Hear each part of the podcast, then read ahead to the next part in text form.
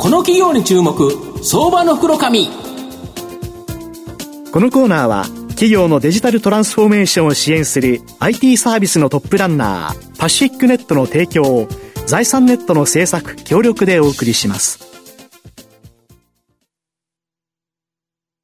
ここからは相場の福の神財産ネット企業調査部長藤本信之さんと一緒にお送りします。藤本さん、こんにちは。毎度、相場の福の神こと、藤本でございます。まあ、元気よく行きたいんですけど、個人投資家ちょっと元気ないのかなと。やはり新興市場、まあ、東証グロス指数っていうのは終わりに1本しか出ないので、マザー指数で大体表現するんですけど、なんと3勝13敗ですか。今日も負けそうなんで、4月3勝14敗かなと。まあ、阪神3勝13敗1分けなんで、阪神が強いかマザーズが勝つか。今日マザーズ負けるるので、今日も阪神負けて大丈夫かなっていう形なんですけど、なんとか頑張ってほしいなというふうには思います。まあ、今日ご紹介させていただきますのが、その東証グロース市場に上場している、えー、証券コード9215、東証グロース上場、梶代表取締取締役社長の鴨雄一さんにお越しいただいてます。鴨さん、よろしくお願いします。よろしくお願いします。代表取締役 CEO ですね。そうですね。はい。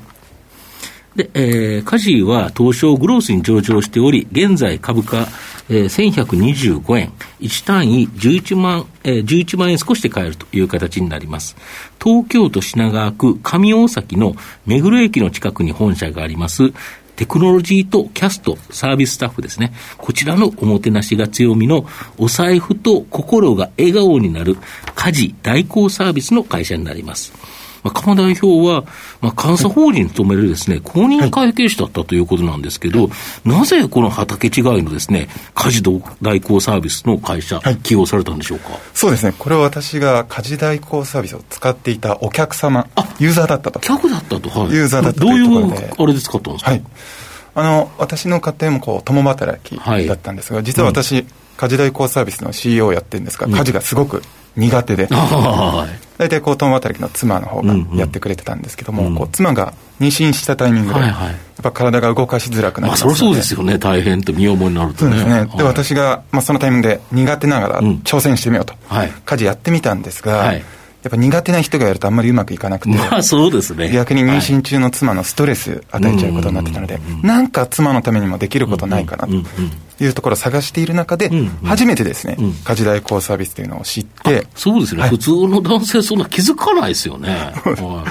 ですね、それ初めて知って使ってみたと、そしたら、思った以上にすごいいいサービスだなと。なるほど、来てくれた人が良かった人そうですね、お掃除をしてくれるとか、お料理を作ってくれる以上に、こう苦手な私に任せちゃってる妻の罪悪感みたいなところも払拭してくれて、家庭に笑顔が増えていったような印象を持ちまして、もっとこのサービス、こう広がればいいのになと。いうところを思ったんですけれども、うんうん、やっぱユーザーとして使いながらですね、このサービスが広がっていくには、2つだけボトルネックがあるなと。いうところを思いまして、一つは価格ですね。まあちょっと高かったと。はい。1時間4000円、5000円だて、3時間からとかなので。1回1万何千はちょっと痛いですよね。そうですね。だからこれを定期的に使っていくにはちょっと高いなっていうのが一つと、二つ目が手間が結構かかったんですね。手間？はい。はい。あのビジネスアワーにしかつながらないコールセンターに電話をかけて、で、コールセンターで日程調整するんですけども、うん、日日程調整する対象は家事代行スタッフじゃなくて、コーディネーターという営業の方が、一回来てもらう日程を調整して、うん、私平日働いているので、うん、土日の1時間半くらい潰してインタビューをして、で、コーディネーターの方が持ち帰って、それで初めて家事代行スタッフこの人どうですかみたいなメールとか電話でやり取りする形で、コールセンターに電話をかけてから大体使うまで2週間くらい。結構めんどくさいですね。そうですね。なのでこの価格と手間っていうのを、解決すれば、このサービスが広がっていくんじゃないかっていう思いでですね、起業しました。だからこのテクノロジーっていうのが非常に重要となってくるそうですね。テクノロジーの力でこの2つを解消していってというところになります。この家事代行サービスなんですけど、簡単にビジネスモデルを教えていただきたいんですか。はい。ありがとうございます。まあ、ポイントは2つありまして、まあ、先ほどの2つの課題、うん、価格と手間っていうところ、うん、IT の力で解決しているというところがまず1つになります。うん、で2つ目が、シェアリングエコノミー型の家事代行サービスという形で、はい、従来のようにこう雇用してという形ではなく、業務委託の形で、主婦の方などに登録をいただいて、はい、隙間の時間と家事のスキルっていうのをシェアしていただきながら、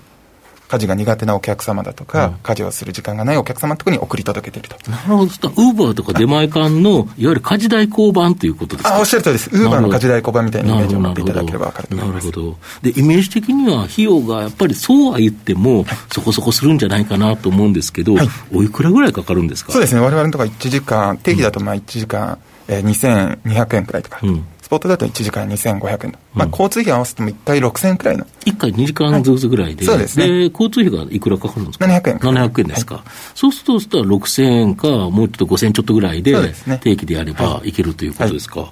どれぐらいのキャストの方、あの、スタッフの方とお客様がマッチングしてるんですか、今？はい。今ですね、登録しているキャストは9000人と、うん、9000人ほど登録していただいて、うん、お客様は13万人ほどご登録をいただいております。なるほど。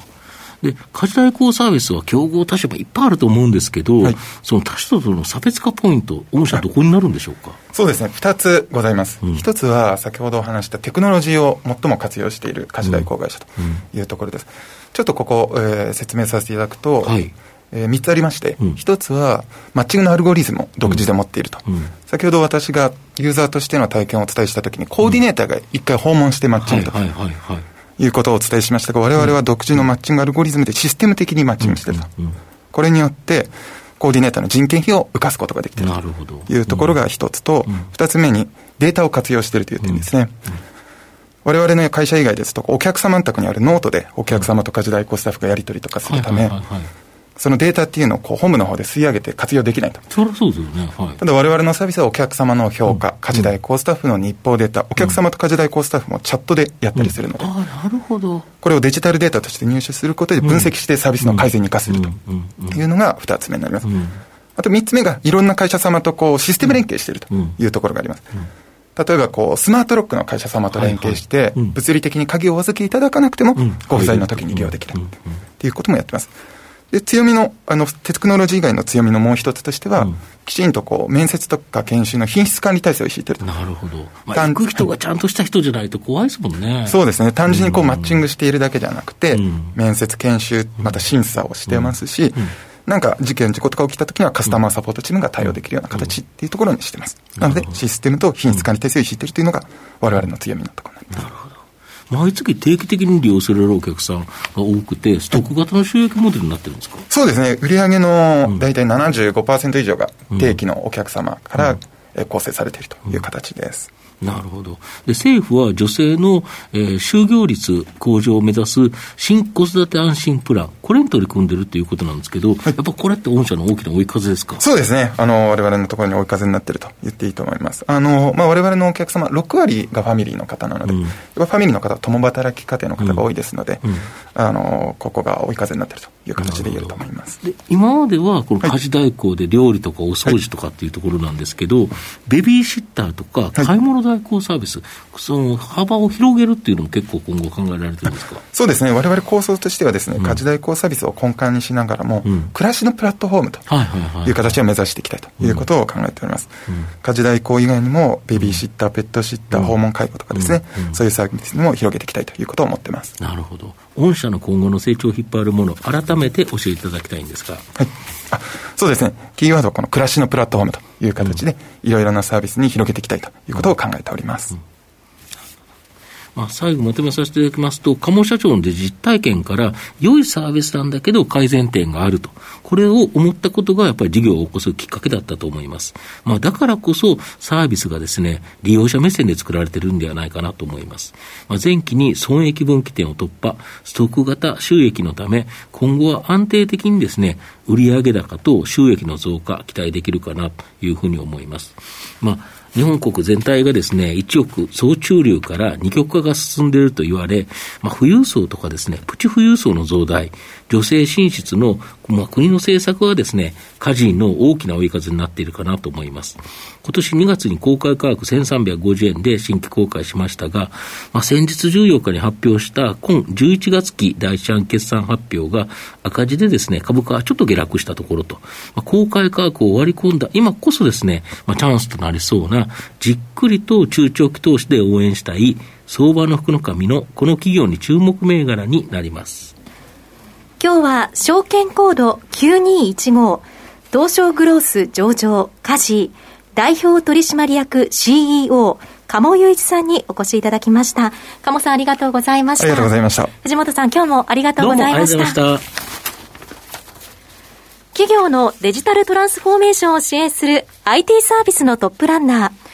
東証スタンダード証券コード3021パシフィックネットは、